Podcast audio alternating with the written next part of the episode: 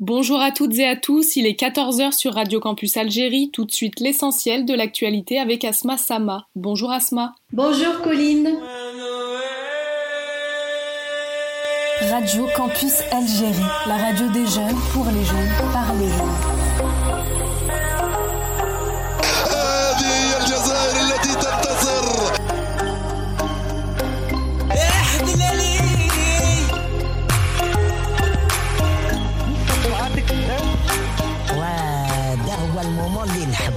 390 milliards de dinars pour la réalisation de centrales photovoltaïques, c'est ce qu'a proposé mercredi dernier le ministre de l'énergie Mohamed Akeb.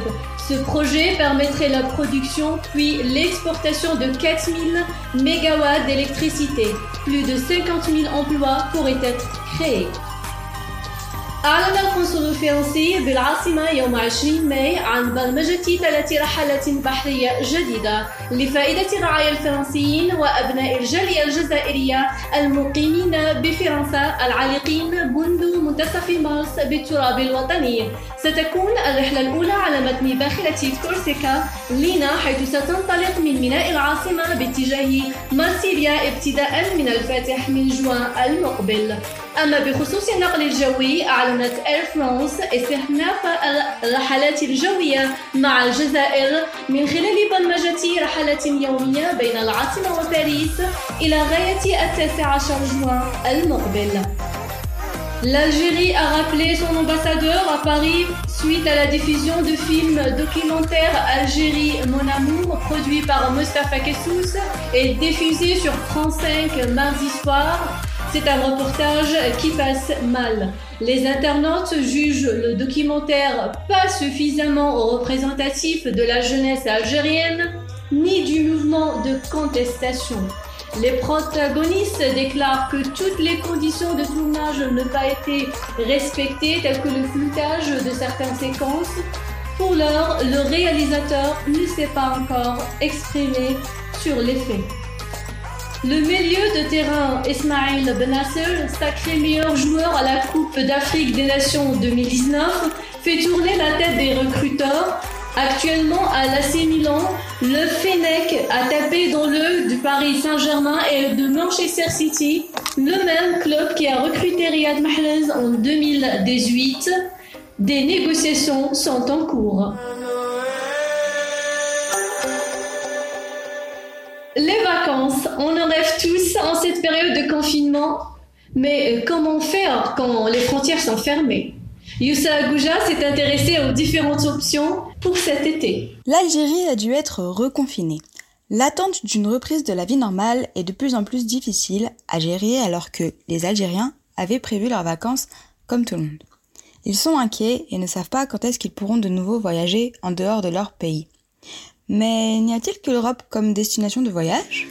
Certains pays européens tels que la Grèce ou la Sicile espèrent pouvoir accueillir les touristes étrangers. Le problème, c'est que les délivrances de visas sont suspendues et sans ce précieux sésame, impossible de voyager. Frontières fermées des deux côtés, les frontières algériennes ne vont pas ouvrir de sitôt. Seules les opérations de rapatriement sont autorisées. Les compagnies font en sorte d'être flexibles pour les réservations, quitte à faire son vol plus tard et à réorganiser son voyage. Inch'Allah, Air Algérie va nous répondre un jour. Mais en attendant, on sait déjà que les vols réguliers pourront répondre en juillet ou plus tôt. Côté financier, on aurait pu penser que les prix allaient diminuer, mais non, les prix des vols depuis l'Algérie vers l'Europe notamment restent élevés en raison de la période estivale, voire plus chers. UFC Que Choisir a ainsi constaté que 80% des principales compagnies aériennes refusent tout remboursement et offrent à leurs clients un bon comme compensation. L'association de défense des consommateurs rappelle pourtant que la Commission européenne pose que si les compagnies proposent un bon, cette offre ne peut pas affecter le droit du passager d'opter plutôt pour un remboursement. Les compagnies ne peuvent donc pas forcer les consommateurs à accepter un bon. Ce sont pas moins de 57 compagnies, dont Air Algérie, Tunisair, Royal Air Maroc, qui ont été mises en demeure par l'association de respecter le droit de leurs clients. Ceux qui souhaitent pourtant voyager vers l'Algérie aimeraient beaucoup, mais ont peur que du jour au lendemain, un reconfinement et une fermeture des frontières soient décidés. Dans un article de Hassina Moussai, un témoignage m'interpelle. De ces années à l'agence Al Jazeera, Karim Boudjelal observe que Les gens partent en Algérie moins pour des vacances que pour retrouver une résidence secondaire familiale. Ils ne se posent même pas la question de savoir où partir durant cet été, tant cela est ancré dans une tradition installée. C'est l'occasion de découvrir le pays alors. Pourquoi vouloir s'expatrier alors que les ruines romaines peuvent être visitées, que les plages côtières font jalouser et qu'il y a plein d'autres endroits naturels à visiter en Algérie? C'est une coupure des vacances régulières. Il va falloir nous réinventer. Alors pour pallier cela, on vous invite à visiter votre ville et à redécouvrir le pays.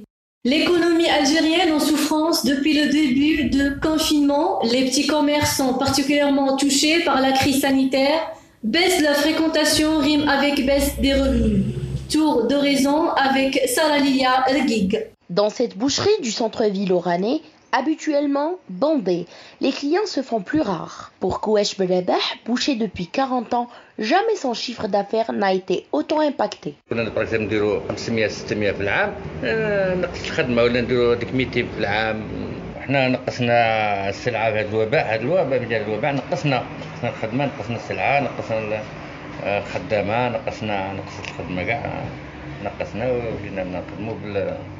بالعبر كاش حاجه زياده ولا ناقصه La gestion des stocks est au cœur des préoccupations. Il pointe l'augmentation des prix et la difficulté à s'approvisionner.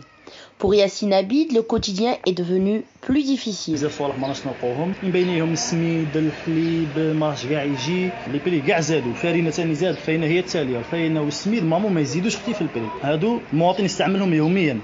مامو فارينا كانت دير 4000 4000 4500 دركا دير 6000 6000 ما حنتعرف بصح نبيعو حتى ل 7000 بيضي دير 1000 واحد Impact économique mais aussi psychologique pour les commerçants. Dans cette mercerie, le propriétaire Tarek Kershawi est tiraillé entre la clientèle très en demande et la pression des services publics. رانا في لي 3 موا هادو تاع كورونا حلينا شهر خايفين تي نورمالمون ما نبلعوش رانا عندنا دايرين لي بافيت دايرين كاع لي ميزور سيكوريتي كيما قلت لك نخافوا من لي زامبو. نخافوا باش يزيدوا لنا لي زامبو. نورمالمون يقلعوها كاع هذه لي 3 موا وحنا بروحنا ما نجيبوش السلعه Seule solution pour ces commerçants, attendre la fin de la crise et espérer des jours meilleurs. Merci Lilia. Ajoutons que le port du masque est désormais obligatoire lorsqu'on se déplace, sous peine d'une forte amende entre 10 000 et 20 000 dinars. La collecte des ordures, une activité qui ne connaît pas de confinement, la crise sanitaire a même rendu visible le travail des éboueurs, eux qui sont désormais en première ligne dans la lutte contre la Covid-19. Le matin tôt ou le soir, ils sont nombreux à être déjà sur terrain. La tête baissée, à ramasser les ordures et à mener un combat quotidien pour la propreté des rues. En dépit des conditions exécrables, avec les outils les plus rudimentaires qui sont mis à leur disposition, les éboueurs continuent à nettoyer nos villes et nos quartiers. Confinement ou pas, le rythme de travail n'a pas faibli. Les éboueurs tentent de s'adapter aux nouvelles règles d'hygiène dans, des conditions extrêmement pénibles. Mal équipés, sans bavettes, munis seulement de gants abîmés achetés de leur propre budget. D'accord. Ils se trouvent parfois en train de ramasser de sacs poubelles éventrés mal faits dans lesquels nous trouvons éventuellement les gants et les masques portant les le virus. Les gants marmillés في الأرض. في الأرض بالبالة والبالي. avec le confinement, les habitants remplissent davantage leurs poubelles, ils cuisinent beaucoup, plus que d'habitude. Comme tout le monde reste chez soi, il y a souvent de grands nettoyages et par conséquent plus de poubelles devant les immeubles. Alors aujourd'hui, on découvre qu'ils sont d'une utilité capitale. Effectivement, Esma, on découvre qu'ils sont d'une utilité capitale. Sans les éboueurs, il y aurait encore plus de problèmes, de plus de problèmes de poubelles en fait.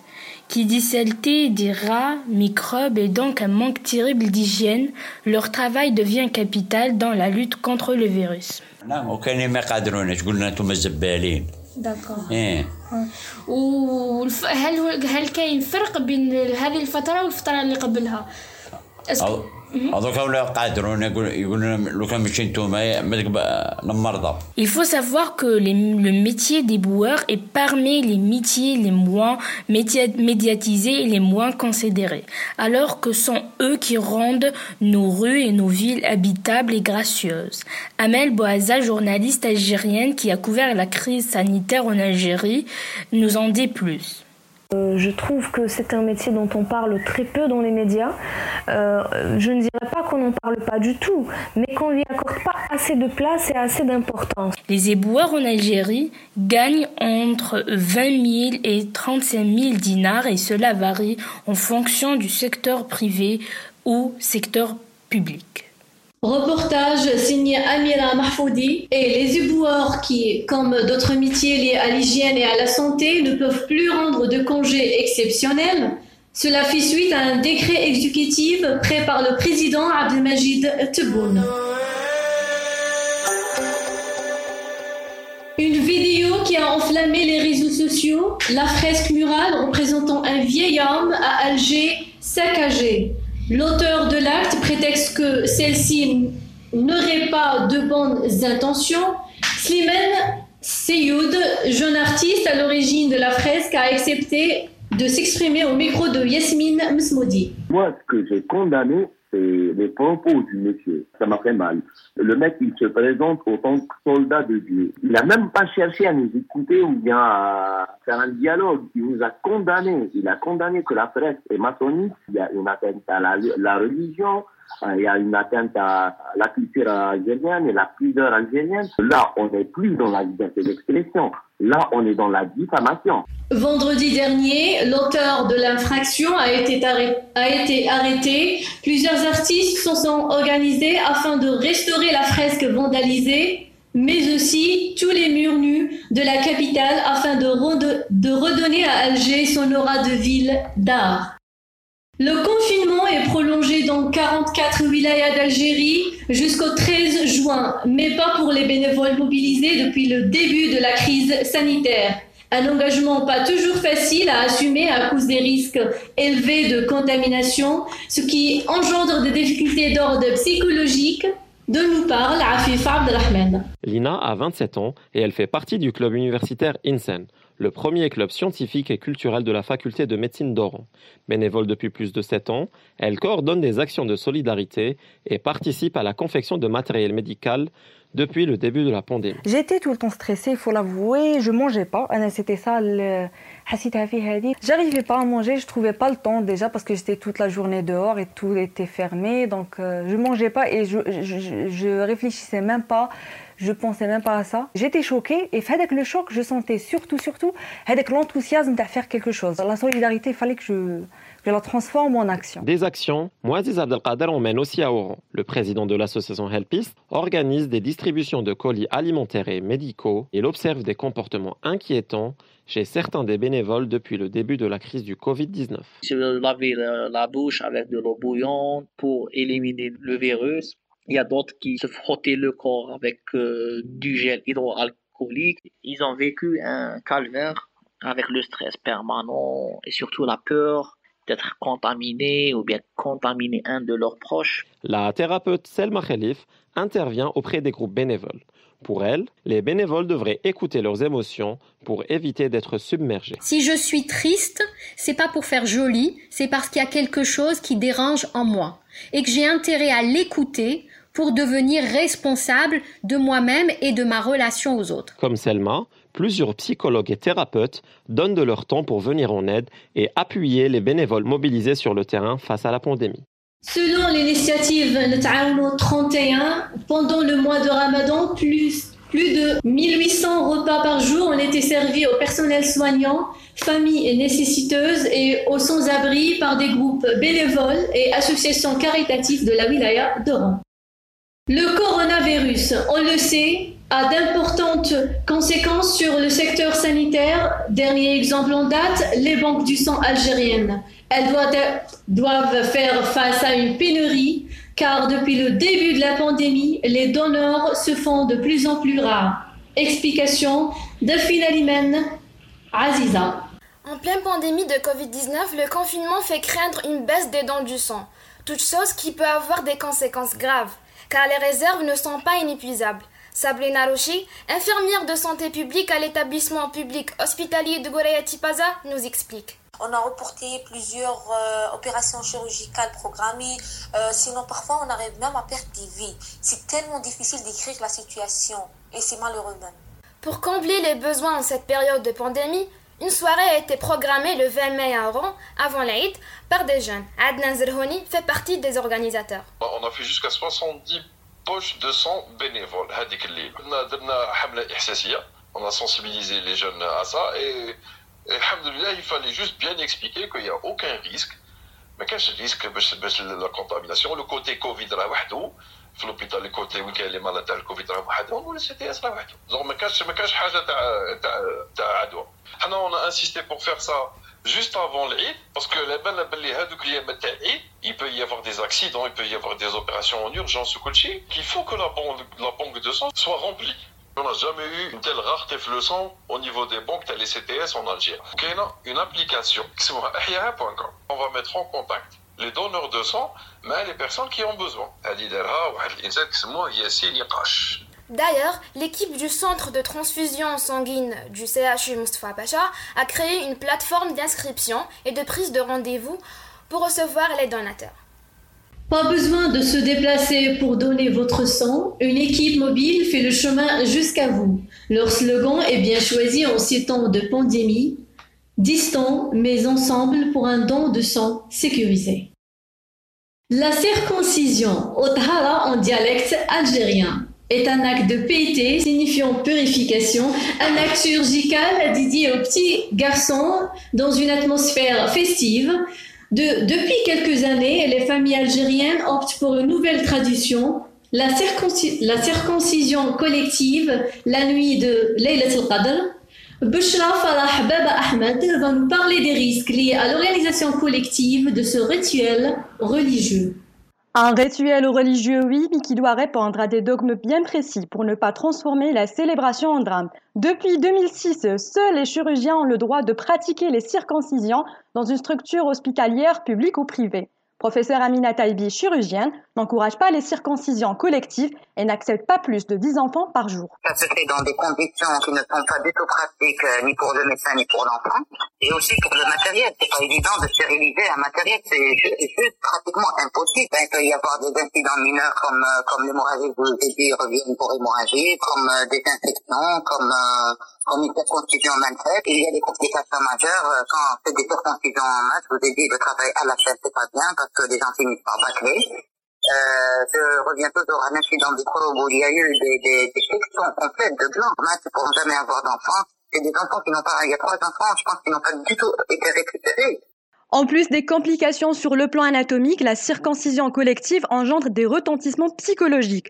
Pour Dr Eptissem Dahan, neuropsychologue, la pratique est violente psychologiquement et le sujet reste tabou. Les enfants entendent d'autres enfants en train de pleurer, en train de crier. Ça, ça crée une forme de violence verbale et psychologique. Cette violence va un manque de sécurité. Et c'est à partir de là que ça va aller de pire en pire. Parce que le manque de sécurité va faire grandir en lui des peurs et des craintes. Ces peurs et ces craintes vont, euh, vont, se conjuguer en, par exemple, en terreur nocturne. Ils vont avoir des, des conséquences directes sur d'autres aspects de sa vie, comme la confiance en soi, l'estime, etc.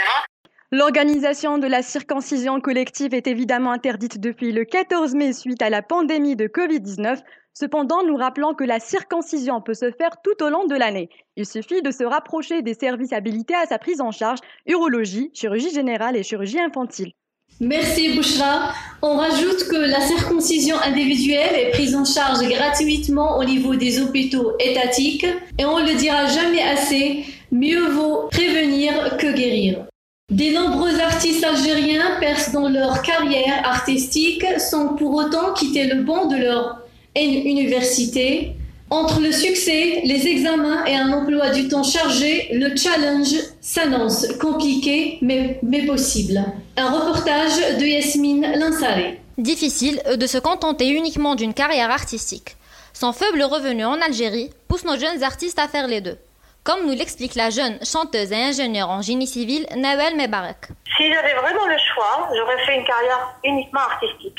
Mais comme euh, c'est pas très évident en Algérie, on n'a pas ce qu'on appelle une industrie de la musique euh, ou, euh, ou de l'art en Algérie, c'est très difficile de vivre de son art. Je fais les deux, mais j'arrive à me à m'organiser et j'aime bien. Pas évident de faire les deux, mais nécessaire. Tout est une question de priorité et d'organisation, selon Karim Derraji, diplômé en management et comédien scénariste. Après, j'avais un tournage très, très, très important avec M. Jafar Azim.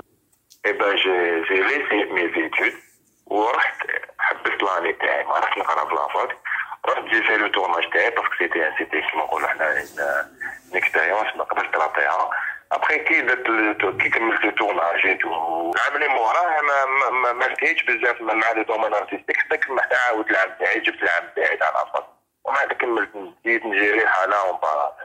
de grands sacrifices s'imposent, mais aucune barrière pour des jeunes étudiants talentueux, ajoute le jeune influenceur et étudiant en management Yassine Benzmirli. Ah, franchement, j'encourage les jeunes, parce que je, fais partie de la génération où je veux vraiment qu'on change les trucs, où on évolue, on développe la situation complètement.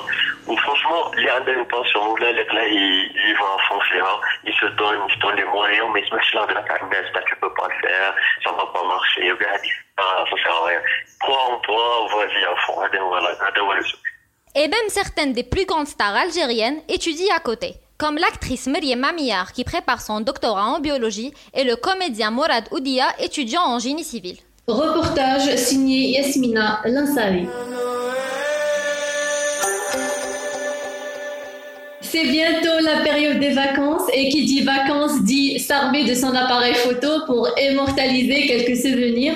Pour le faire correctement, Besma El Kouli nous a rejoint pour nous rappeler de la photo de rue et comment la maîtriser. Effectivement, Asma, la saison des photos arrive à grands pas. Inch'Allah, d'ici là, cette pandémie n'y sera plus et on pourra enfin faire les touristes en notre belle Algérie. Je pense que ça comme déjà gars de vouloir capturer une scène de vie dans la rue. Ce style de photo est très pratiqué parce que tout le monde peut le faire. Pas besoin d'appareil, un simple smartphone fera l'affaire. Mais malheureusement, nos rues ne sont pas habituées à cet art. sortir photographier des étrangers n'est pas très apprécié. On peut y voir un danger ou encore une menace. Même vous, je pense que vous n'aimeriez pas être pris en photo assis dans le train par un parfait inconnu, n'est-ce pas? Même si je suis très photogénique, j'avoue que non. En étant une passionnée de photographie, ce que je préfère le plus, c'est bien la photo de rue. Photographier le côté spontané, naturel des gens. Ça n'a pas toujours été évident de faire. Nassib de à chaque fois qu'il me voyait sortir l'appareil. Mais mes 4 ans d'expérience m'ont beaucoup appris. Et la première chose à savoir, c'est la communication. Vous ne pouvez avoir une belle prise si la personne n'est pas, on va dire, d'accord. Avoir son autorisation, c'est très important. Parfois, il suffit d'un petit sourire pour la mettre en confiance. D'autres fois, il en faut plus. Une discussion, par exemple. Pour l'anecdote, il m'était déjà arrivé une fois de vous reprendre en photo un forgeron. Il était d'accord, mais tellement gêné. Puis j'ai discuté un peu avec lui, il s'était complètement ouvert à moi. Et je vous assure que les discussions avec les personnes qu'on connaît à peine sont les meilleures. Au point où même si j'avais pas eu ma photo à la fin, j'étais assez satisfaite. Si tu les préviens à l'avance, ça ne gâche pas la spontanéité de la photo en effet, cela prend plus de temps que prévu, mais c'est en connaissant mieux notre sujet qu'on fait les meilleures prises, sachez-le. Vous pouvez aussi maîtriser ce qu'on appelle le eye contact, un regard bienveillant, un sourire, le mettre en confiance. Surtout ne vous précipitez pas à directement pointer l'appareil sur votre sujet, cela le fera fuir. Et c'est vrai que Bzefnes, ils restent quand même gênés et feront attention à leurs gestes. C'est à vous de savoir comment les mettre à l'aise en employant les beaux mots.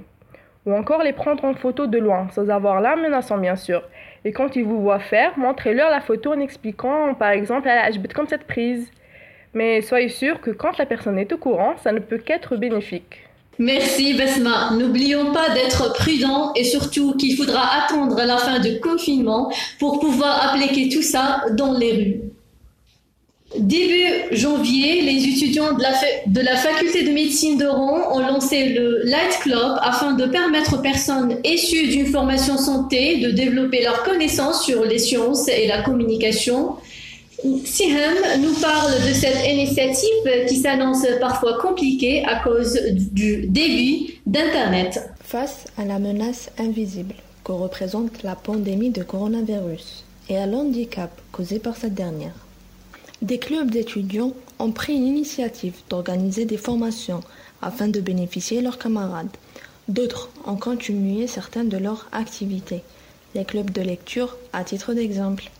Tout cela en respectant le confinement et sans devoir à se rassembler. Ils ont donc dû faire recours à l'Internet, plus précisément au webinar. Parmi ces clubs, on cite Light Club. Et on vous laisse avec Afef pour nous en parler des efforts fournis behind the scenes c'est Sahia Afef, la vice-présidente du Club Light. Euh, voilà, on a pu organiser deux événements virtuels durant le confinement. MedWeek qui était purement un ensemble de formations médicales et Improve Week, it means Week of Improvement, c'était dédié pour tous les étudiants des formations de soft skills.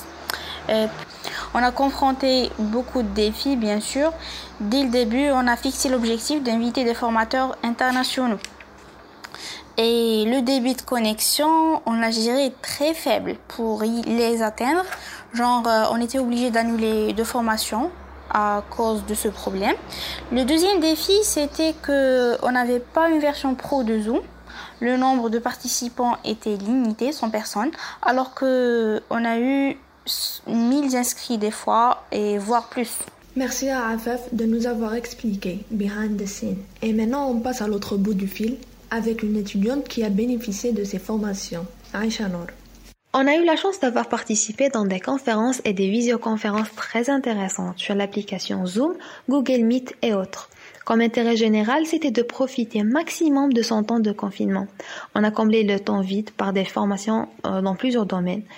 Pour ce qui était bien, de 1, les invités étaient des gens de terrain qu'on a toujours voulu discuter avec en direct. Ils ont été intelligemment choisis. De deux, la facilité de recevoir plus d'informations sur le sujet discuté. Pour ne pas interrompre l'idée du conférencier, tu cherches ce que tu n'as pas compris sur le coup. Pour les inconvénients, les, plateformes à nombre de participants limité étaient un véritable obstacle. Il y avait des gens qui ont inscrit et puis ils ne participent pas. C'est une chance gâchée pour ceux qui ont été intéressés. Deuxièmement, le faible débit de la connexion Internet. Pour moi, j'ai fait mon possible pour ne pas rater. Il fallait utiliser le Wi-Fi et la 4G en alternance. Enfin, contrairement aux messages écrits, les séances dans la discussion vocale étaient permises, étaient plus enrichissantes parce qu'on a pu entreprendre les questions-réponses avec le conférencier. Ça a créé une vivacité pour la discussion. N'hésitez pas à les suivre sur Facebook ou Instagram pour participer aux prochaines conférences. Merci d'avoir suivi avec nous cette quatrième émission de Radio Campus Algérie. C'était ma toute première présentation radio. Je rappelle que nous ne sommes pas issus d'une formation journalistique. C'est la raison pour laquelle nous tenons à remercier toute l'équipe de journalistes de Radio Campus Algérie qui nous ont accompagnés cette semaine. J'étais ravie et j'espère vous retrouver très vite. En attendant, tâchons de rester optimistes en ces temps difficiles, prenez soin de vous et de ce que vous aimez. À bientôt.